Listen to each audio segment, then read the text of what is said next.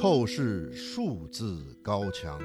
自由亚洲电台专题节目《网络博弈》，欢迎您的收听。Hello，大家好，我是美国自由亚洲电台专题节目《网络博弈》的主持人小安。网络博弈节目关注中国网络自由，特别是那些遭中国网络社媒封禁的内容。我看见大门出不了，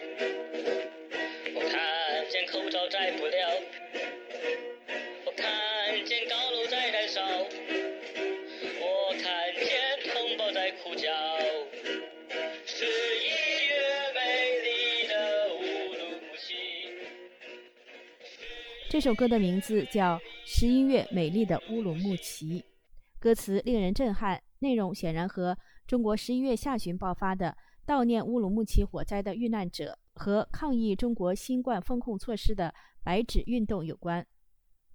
这样涉及政治敏感内容的歌曲视频是由谁发布的呢？是遭到中国封禁的美国推特网一个叫“黑夜中的大火炬”这个账号十二月五号发布的。黑夜中的大火炬是怎样一个平台？他为什么要把播报中国目前的抗疫运动视为己任？我看见记忆被覆盖，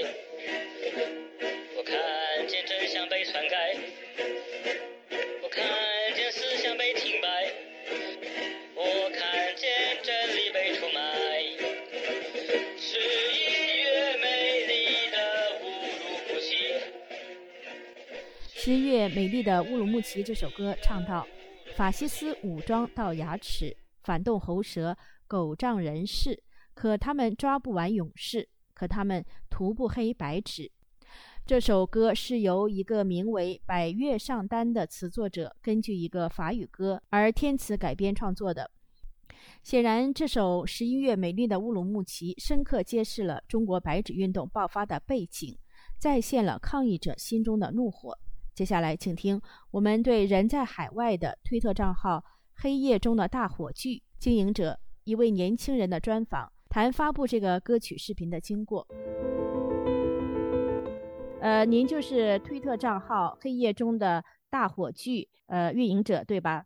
对的，呃，您的这个推特账号上面呢，写是说“黑夜中的大火炬”这个账号是一个左派的平台。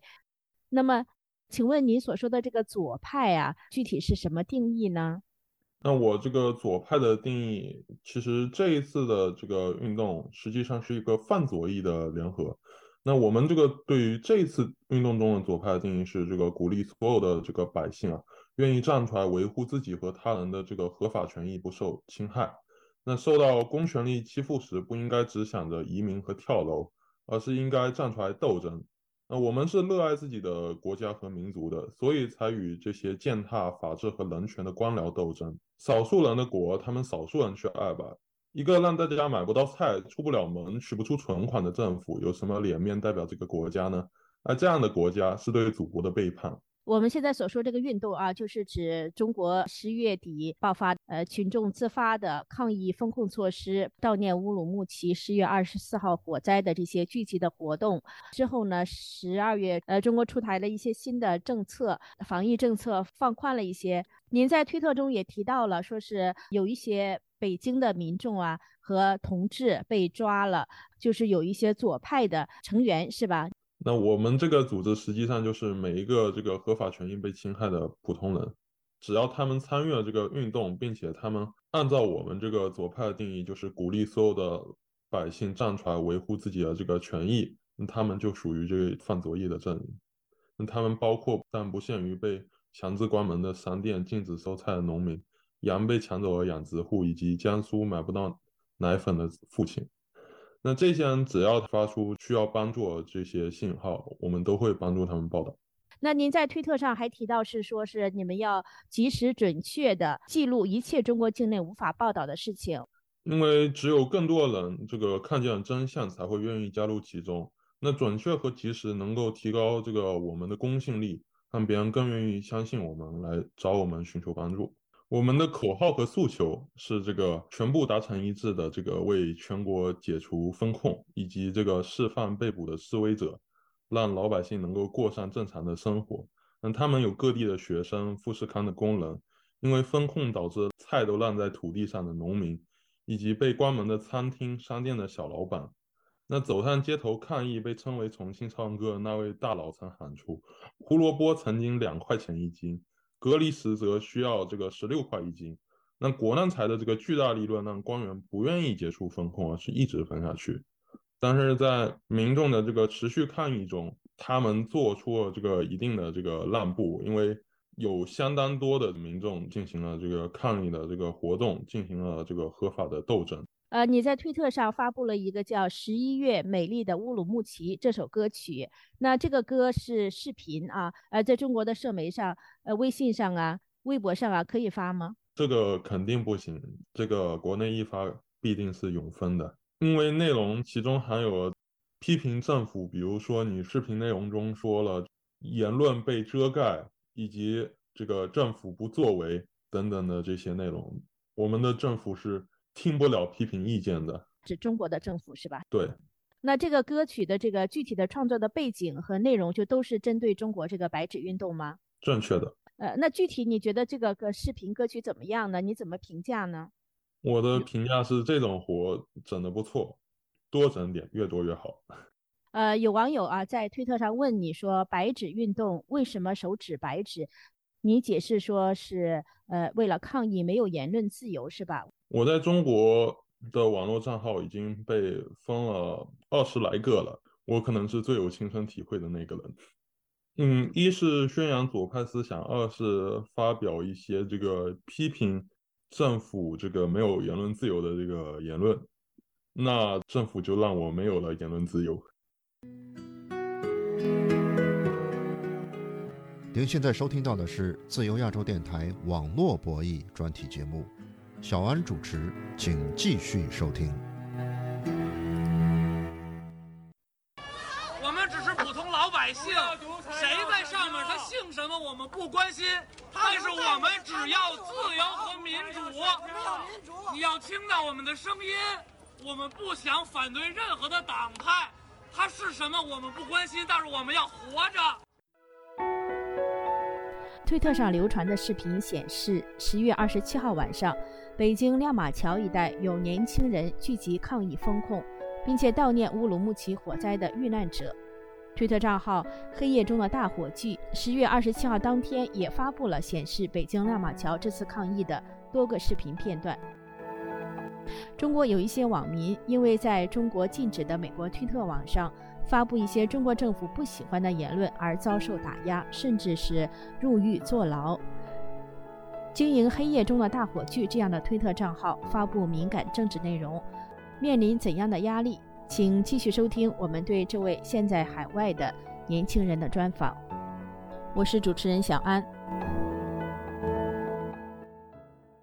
黑夜中的。大火炬，呃，你的推特账号呢也欢迎推友投稿啊。就最近的白纸运动啊，你们发表了哪些来自推友的原创性的投稿和特别重要的信息？你觉得非常有意义的，在中国大陆无法发表的？一是这个印象让我比较深的，还是一位的网友发表到北京的亮马桥下面这个大喊“不要修正主义”，以及他还喊了一句“这个马克思恩格斯是不是境外势力”。这个让我印象比较深，啊，这一段视频我在网上也看到了，就是在推特上那个说明是，呃，北京亮马桥下面的这个视频中说话的这些人是，呃，你们呃有联络的，对，那具体他们呃最后怎么样了呢？后来他们被这个警方找了，但是因为他们一被警方找，我那一天是一夜没睡，但是就是联络各种媒体来这个施压。然后他们很快被释放了，不到八小时就基本上全部释放了。啊，几个人呢？他们是学生吗？学生和市民，就是参与的这些运动的运动者。有几个你了解吗？我了解到就四个。中国就是说，一方面是封墙，竖起这个呃数字高墙封锁信息，但另外一方面呢，国际这个社媒啊又非常发达。在这种在现在这个新的这个时代啊，这个情况下，这样的抗议运动啊，和过去的六四啊运动有什么新的特点？有哪些不同呢？嗯，我更认为就是像一个就是民众的这个一个启蒙运动，更像是一个五四中的这个运动，而不是六四。五四运动是民众在长期的这个政治封闭中出现的一个斗争运动，就是当前中国整个政治基本上是要把民众进行去政治化和不准民众进行对于政治的讨论的，但是实际上是暗流涌动的。在过去的这个就是四年前是有一个叫做家事功能运动的，这个也是多地爆发的一个这个声援的功能运动。但是后来被中国政府强行镇压下去了。但是在这四年内，因为这个阶级矛盾的这个不断囤积，所以说这个更多的民众就是不管是在网络上还是在现实中，因为这种经济下行，可能或多或少都积累了不少怨气。因为再加上政府对于舆论的这个强行管控、封城和封控，导致这个这次运动的这个集中爆发。您刚才提到三四年前的这个家事工人运动，就是在这个广东的深圳那边，也是有一些呃中国左派的一些大学生声援家事工人运动，还有一些他们的网站时代先锋网，这些当时就是中国在镇压家事工人运动的时候，也封锁了这些左翼人士的网站，删除了他们的一些文章，是吧？正确的，然后还将他们打成一个就是有境外势力参与的运动，这也是为什么说这一次当他们再次提出这个境外势力论的时候，我们才拿这个马克思和恩格斯拿出来说。呃，那呃，现在你在推特网上运营这个黑夜中的大火炬这个账号啊，你个人呃是否受到一些压力呢？是啊，我我我也确实受到这个压力。他们就是一些中国政府的人，或者说小粉红，对我进行就是人身攻击，然后对我和的朋友以及家属进行一些就是比较恶毒的诅咒，然后对我的组织的成员进行谩骂和侮辱，然后以这个人肉搜索等相威胁，要求我封口了。那我也对他们做一个回应吧，就是我们绝不倒下，让刽子手显得高大，好阻挡那自由的风。为了在村镇银行被打流产的孕妇，为了贵州大巴、新疆大火的受害者，我们绝不后退。你怎么分辨这种网络上的这些攻击是来自于小粉红，是来自于中国政府的呃人呢？我们是通过不正常的这个行为判断，因为这个网军呢会在很短的时间，如几分钟内啊，通过脚本的机器人发表大量的这种类似言论，然后我们就对这种。其中的这个煽动仇恨的言论进行举报，这个也是确实成功封禁了这个多个中国政府职业网评员的账号。就是这个，你通过向推特管理方来举报，你认为是呃中国政府派出的小粉红的推特账号？对，相当一部分是可以确定的这个脚本机器人，因为他们发表的这个评论都是。极其内饰的，而且中国的这个外宣账号也经常利用脚本，在很短时间内刷出大量的这种虚假评论，这在国内也是他们这个惯用的伎俩。然后他们同时也动员这个体制内靠着这个疫情发国难财的那些人，对所有因为受风控所害的人发起这个攻击、煽动仇恨。那这些人被我们统称为这个小粉红和这个网评员。他们大量的刷出一些虚假信息和这个侮辱、谩骂的这些信息。